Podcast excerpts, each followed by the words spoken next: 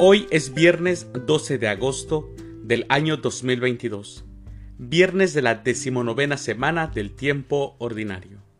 El día de hoy, en nuestra Santa Iglesia Católica, celebramos a los santos Juana Francisca de Chantal, a Aniceto y Focio, también a los beatos Inocencio XI, a Victoria Diez, a Sebastián Calvo y a Isidoro Bacanja.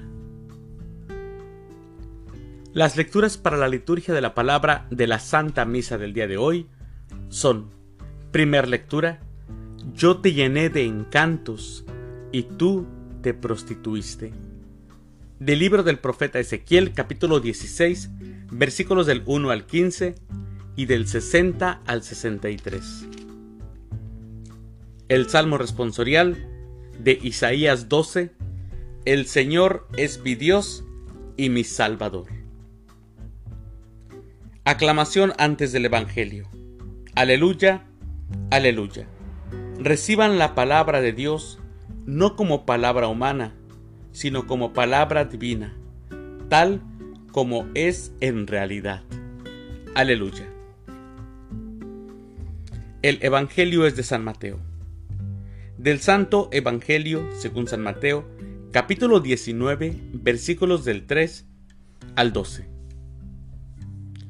En aquel tiempo se acercaron a Jesús unos fariseos y le preguntaron, para ponerle una trampa, ¿le está permitido al hombre divorciarse de su esposa por cualquier motivo?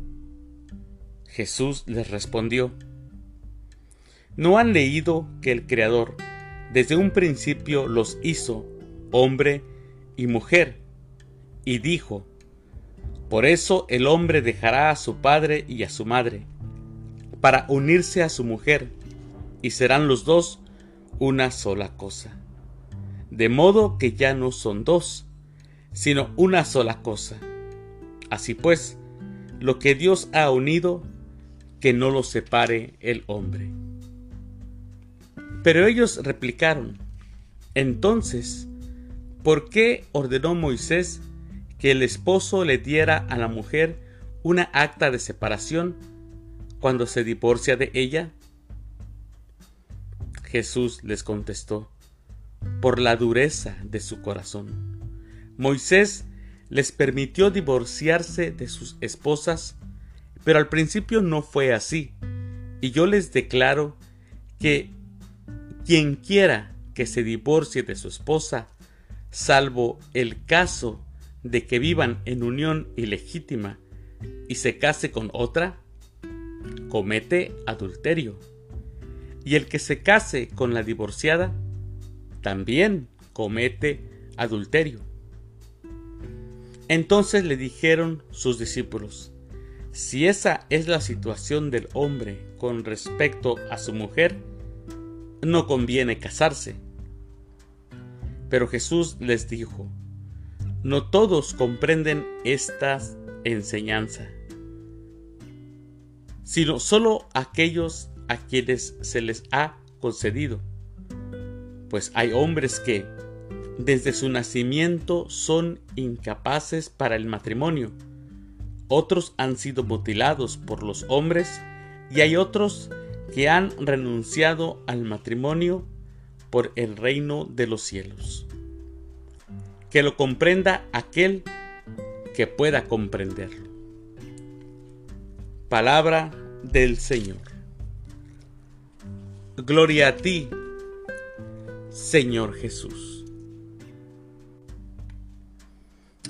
El matrimonio, mis hermanos, el matrimonio es una bendición, es un hermoso sacramento. Cuando dos personas se conocen y se aman, deciden compartir la vida juntos. Esta unidad no es solamente material física, sino una unidad espiritual. Es, en realidad, una comunión de dos almas, que se unen para caminar juntas, para soñar juntas, para construir una vida juntas, de tal modo que ya no son dos individuos, sino una pareja. Lamentablemente, la sociedad actual en muchas partes del mundo no ve el matrimonio de la misma manera. Se piensa que es una adhesión solamente de dos personas, que se puede disolver cuando así convenga. Jesús, mis hermanos, en el Evangelio le da su justo valor al sacramento del matrimonio. Cuando dos personas se aman, se unen en matrimonio y nadie puede disolver dicha unidad, ni uno ni otro, porque es una unidad divina. Y advierte, quien atente contra el matrimonio, comete adulterio. Así es, mis hermanos. En la actualidad no les gusta escuchar estas palabras. No les gusta cuando estos evangelios se leen.